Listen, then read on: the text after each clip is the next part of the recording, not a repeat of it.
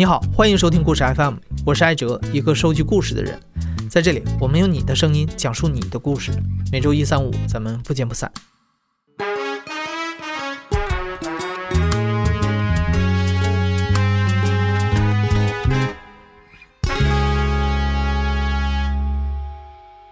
如果你是故事 FM 的老听众啊，你可能记得我们的第一百二十二期节目《顺风车女司机和她的乘客们》。那个故事的讲述者雨萌在开顺风车的时候，曾经拉过一位乘客，他的职业是小三劝退师。那在那期故事的评论区里，就有好多的听众强烈要求我们去采访一位这个职业的从业者。那今天我们就满足你这个要求。我是九边商务咨询公司的负责人戴军，我们公司主要服务于婚姻情感、小三劝退、拆散、情感咨询等领域。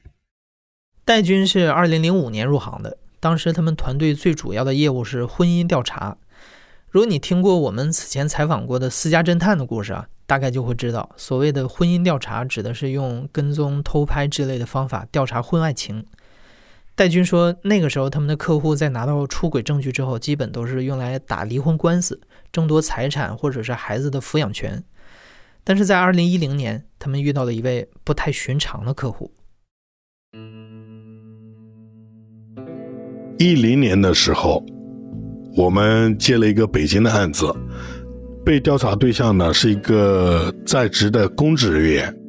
当时呢是做的调查前期，他们两个人约会，吃完饭以后去酒店，看完房间以后，男目标就把小三放到了那个有一个十字路口，然后我们就一直跟着他后面慢慢走嘛。确认他进了那家店，一开始我们以为是他去那边办事，后来我们的工作人员也假装进去溜达了一圈，呃，一看角色不对，不像是顾客，而像是老板，所以我们就肯定这个女人应该就是这个店里的老板嘛。这个女人呢，二十八九岁左右，属于文化学历比较高的那种，也特别有气质。可以用精致来形容这个女人。调查完了以后呢，委托人跟我们说，我想让这个女人离开我老公，有没有什么好的办法？当时我们因为对这一块的业务呢，确实是没有开展。后来委托人说，我给你三百万，看看能不能制造一场交通事故，让这女人残废。他觉得这个小三的存在会毁了她老公的仕途。所以当时他提出了那个无理的要求，我们当时听到这个话的时候很诧异，三百万对于我们那个年龄来说是很有诱惑力的，但是违法的事情我们肯定不会去做，但是我们心里又特别不甘，觉得三百万咱们赚不上，咱们赚个三十万、六十万总行吧，后来就想了这个办法来做了这一块。在当时，国内已经有同行开始做第三者劝退的业务了。研究了同行的经验之后，戴军觉得自己的团队有能力做这件事儿。所以，首先他们从公司的学徒里挑选了一个和女目标年龄、学历相当、性格又比较好相处的女生，由她来负责接近目标。与此同时，他们还按照以往做跟踪调查的方式，把女目标日常的行动轨迹、人际关系、兴趣爱好，甚至包括她吃东西的口味、喜欢什么明星、爱用哪个牌子的化妆品，都调查了一遍。那根据这个调查呢，他们策划了三种接近的方案：第一，去他的店里买东西，成为她的常客；第二，去她常去的美容院做 SPA，找机会搭上话；第三，去她每天固定会散步的地方，想办法制造机会。最终，他们选择了第一种方案。那经过了半个月的准备之后，他们决定开始行动。因为他那个店铺嘛，敞开门做买卖的嘛，进去了以后呢，就我们的工作人员提了点特殊要求，服务员就说这个可能需要定制，呃，我需要跟老板娘申请一下。老板娘就出来了，呃，就说我们可以为你带这个货。但是需要一个星期左右的时间，工作人员就趁机跟女目标要了一个手机号码，加了一个微信。一个星期以后，老板娘发了一条微信：“你的货到了。”呃，然后我的工作人员就跟他说：“呃，我今天不方便，故意的拖了一天嘛。第二天，我的工作人员就去取了订的那个物品，给老板娘在那边又长聊了一番。正好赶了一个饭点，下午四点多去的，就说我们可以附近找个茶社、茶餐厅，顺便吃点东西嘛。老板娘也没有拒绝，然后就出来了，吃了顿饭，然后就聊平时有什么爱好啊，喜欢用什么样的化妆品啊，什么品牌的包包啊、衣服啊，哎，感觉两个人好像就像姐妹一样，很多都是相似的。过了没几天嘛，工作人员。就约女目标出来吃饭。这一次的这个交流呢，对于这个事情来说呢，是一个非常重要的转折点。我的女目标在她面前就是说自己的情感啊这一块的事情，作为一个诱饵嘛。女目标当天也没有说太多关于她的事情。她当时劝说我们工作人员，就是说女人。不要去喜欢一个男人长得帅，或者是真爱。什么叫爱呀？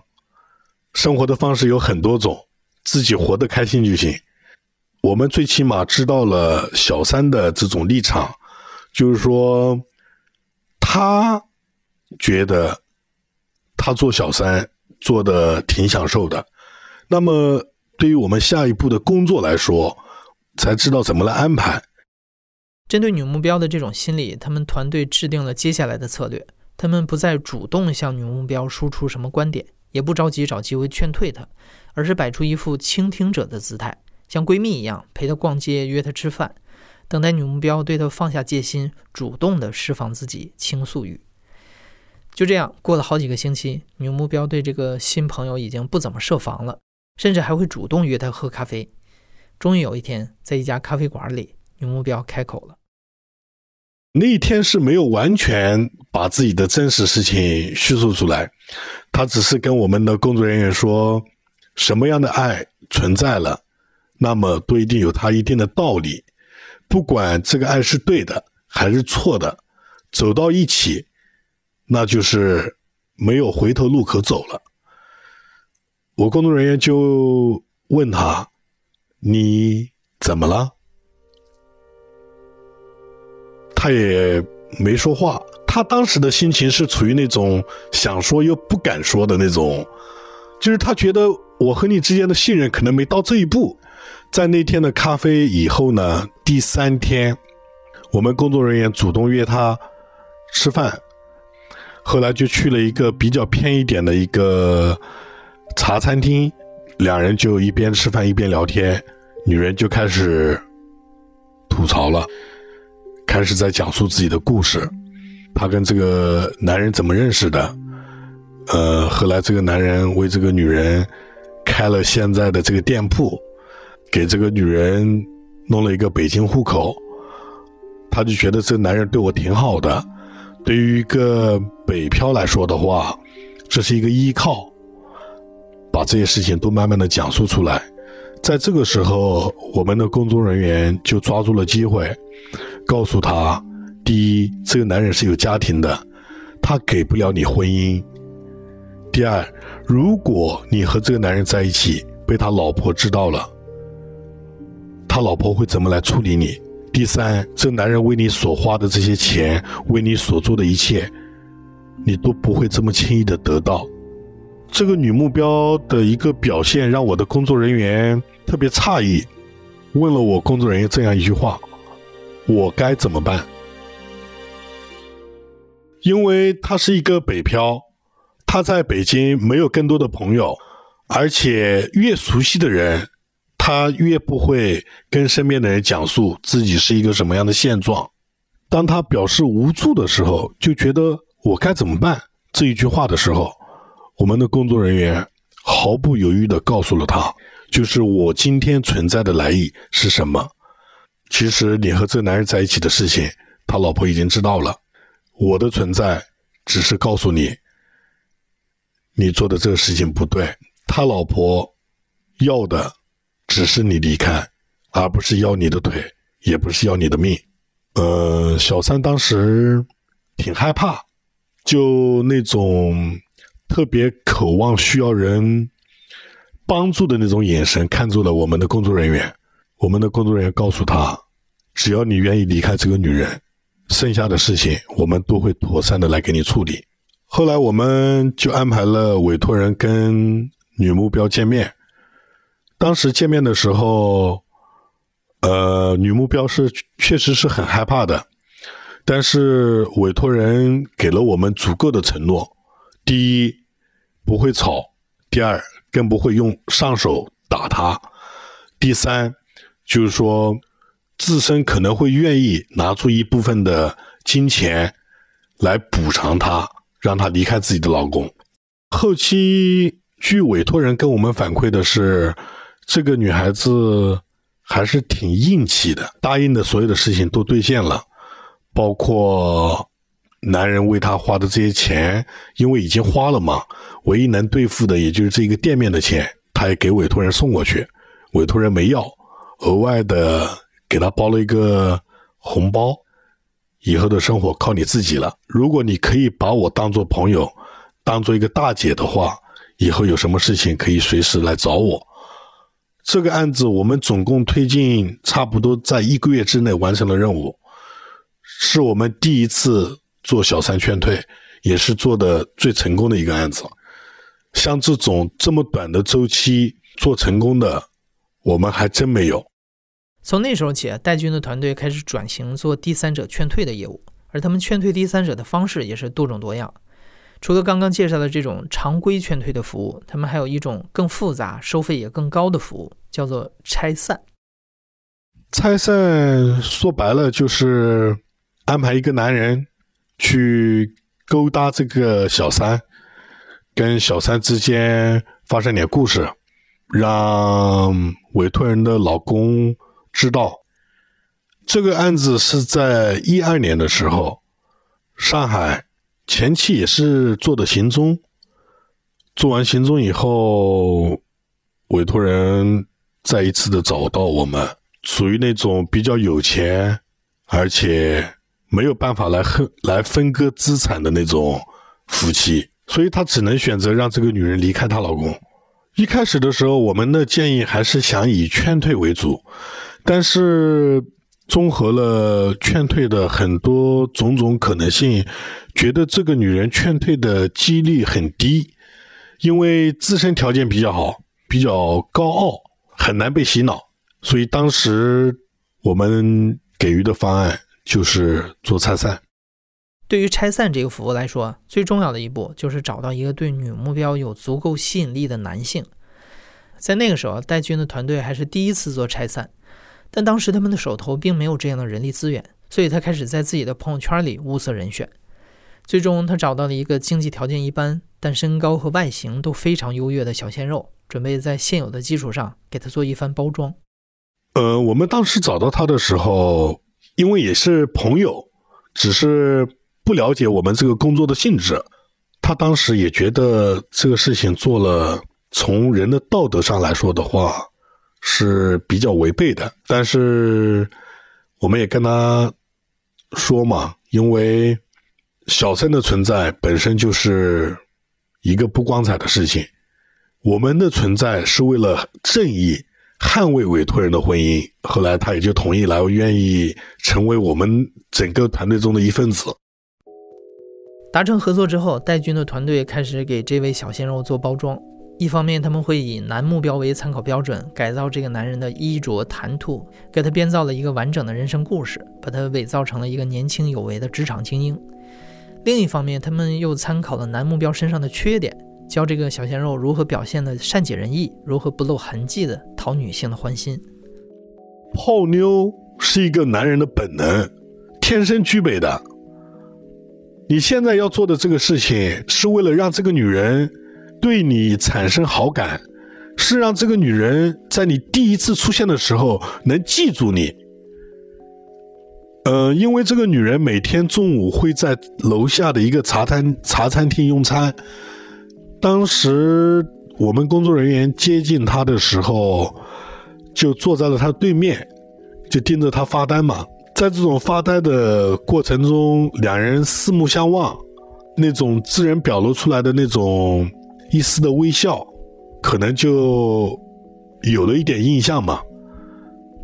第二天同样的场景又来一次，第三天同样的场景又来一次。第四天的时候，我们的工作人员就赶着他下楼的一个时间点，这个是需要配合的，就是我们的工作人员配合他下来了，估计几分钟之内会到茶餐厅，呃门口，让工作人员正好也到茶餐厅门口，两个人一碰，呃又是那种四目相望，一丝微笑，我的工作人员就主动的说了一句：“你每天都来这边吃饭吗？”那女人说了一句：“是的，好巧，嗯，我刚调到这边来工作，我觉得这家菜还可以。后来在两个人进去了以后，又选择了每天几乎就是一个同样的一个角度的一个坐的这个姿势，工作人员就上去递给他一张名片，很斯文的说：‘我能跟你拼个桌吗？’那个女人没有任何。”表现，然后我的工作人员就顺势坐在了他的对面，就跟那个女目标说：“你吃的东西有忌口吗？如果没有的话，我就随便点两个菜。咱们居然拼桌了，那么就给我一个机会认识一下你，成为朋友。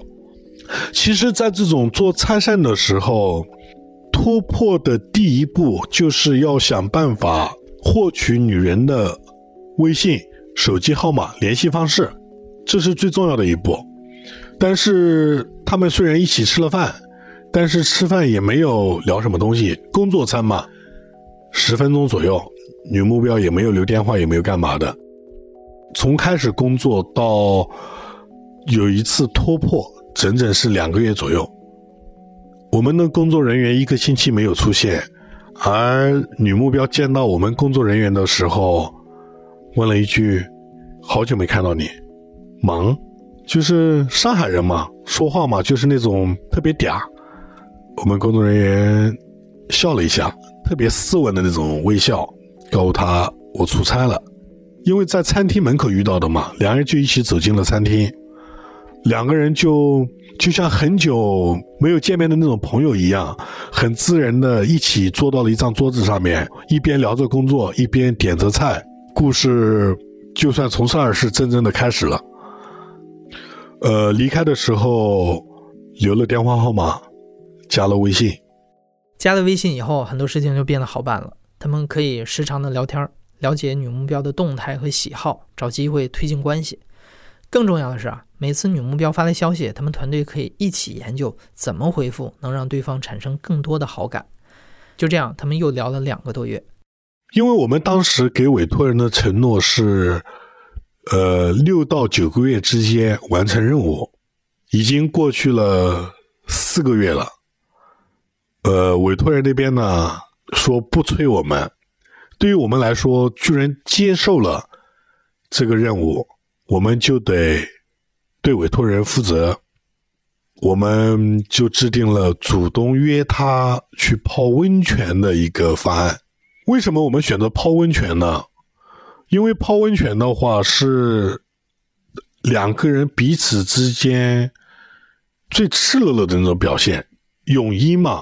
从男人的角度来想，他并不是想看到这个女人跟这个男人在床上的镜头，而他想看到的就是说，你为什么要跟这个男人去泡温泉？为什么这个温泉池子里面只有你们两个人？为什么？他还扶着你，为什么你们两个手拉手，并不是想象中的那种实质性的东西发生？那个确实是越过道德的底线。上海周边最有名的温泉就是南京的汤山温泉。当时制定这个方案的时候呢，是制定了在一个周末。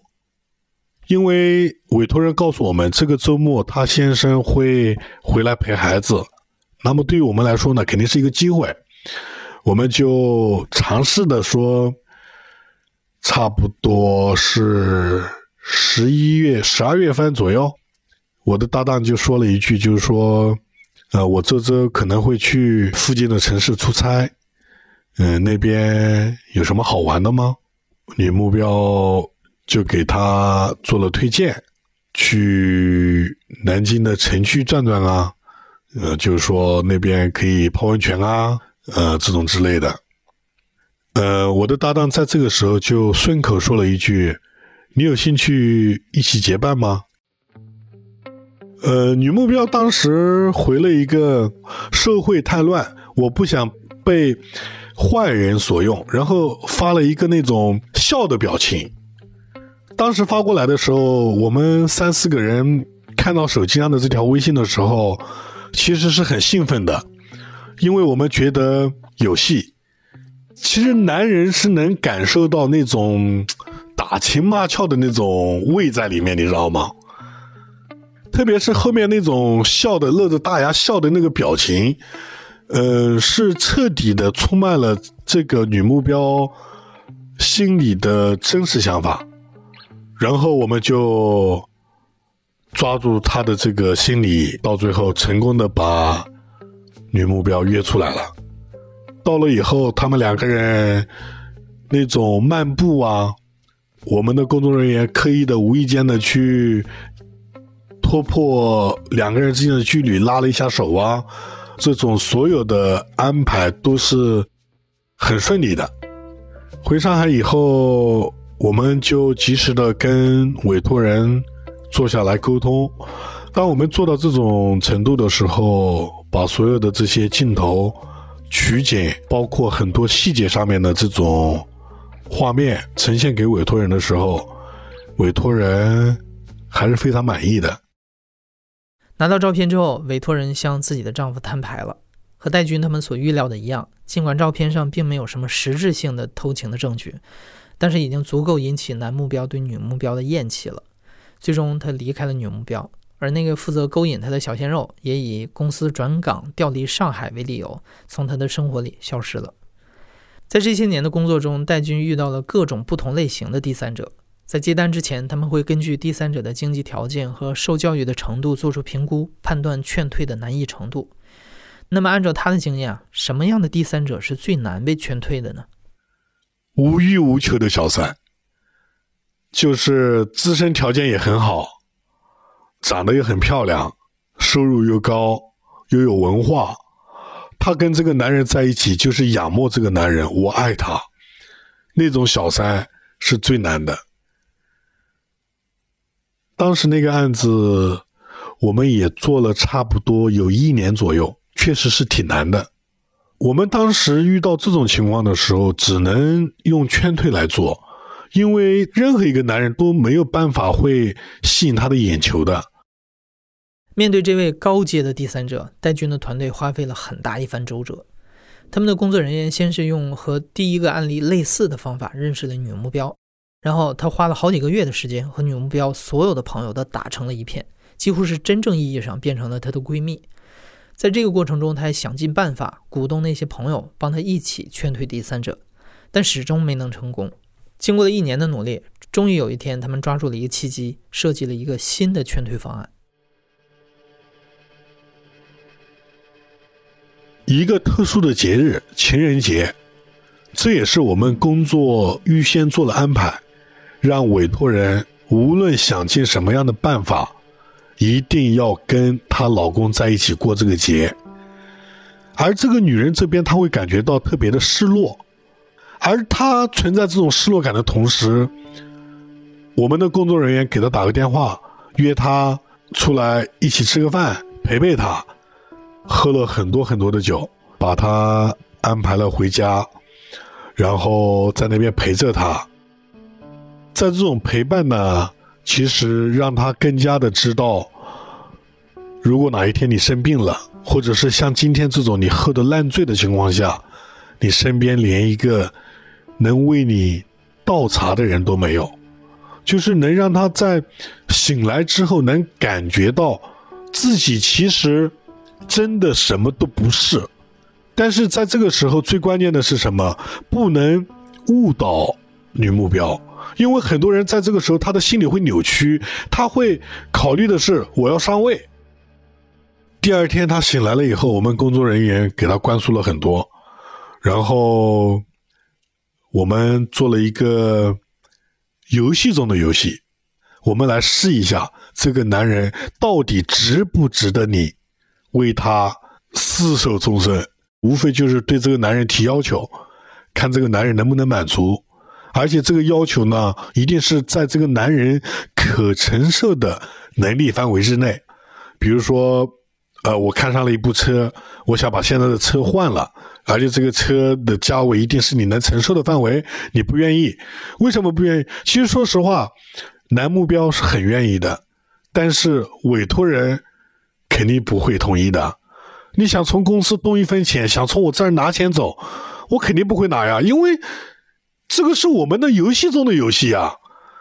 给他提一个要求，说想去哪儿旅游，去个半个月、二十天，他肯定也去不了啊。委托人肯定不会让他出门的呀。所以对这个小三来说的话，又是一种打击。他觉得。这个男人不爱我，他跟我在一起只是为了让我成为他发泄的一种工具，他只是为了肉体的欲望跟我在一起。当一个女人在一个男人面前得到这样一个结论的时候，她自然而然的就会离开这个男人了吗？目前为止，戴军团队做过的耗时最久的劝退，花费了十六个月的时间。如此耗费人力物力的服务，价格自然也是不菲。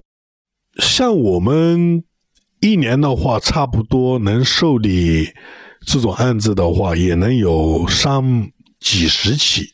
呃，因为我们服务的服务的群体不是一般的老百姓能，就是有这种消费能力的。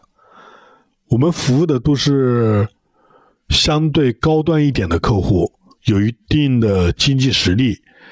而且面临着特别不想离婚，呃，或者是因为夫妻之间的这种利益关系、资产分割没法分割的这种样子的委托人，对于我们来说居多一点。嗯，像这种小三劝退、拆散这一块的话，我们正常的起起步的收费标准是三十万往上。能收到百万，甚至更多，我们应该是属于奢侈品，而不属于生活的必备品。值得一提的是啊，戴军的团队也遇到过男性的委托人，要求拆散自己的妻子和男性第三者。在戴军的经验里，劝退男性要比劝退女性容易得多。在他看来，感情问题上，男性是更不坚定，也是更经不起诱惑的。男性出轨的话，一般情况下呢，会具备几个条件。第一个呢，他喜欢寻找那种刺激，他觉得不同的女人会给他带来那种不同的感觉。第二方面呢，女人太强势，而这个男人呢，在家得不到关心，得不到关注。第三种呢，事业有成，身边整天有这种。女人会去琢磨的这种男人，很多人是没有诱不能抵挡诱惑的，因为我自身本身就是一个男人。呃，如果今天有一个特别漂亮的女人在我面前的话，我可以很直接的说，我没办法拒绝。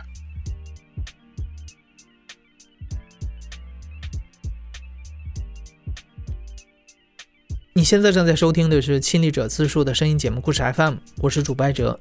本期节目由梁科制作，声音设计孙泽宇。感谢你的收听，咱们下期再见。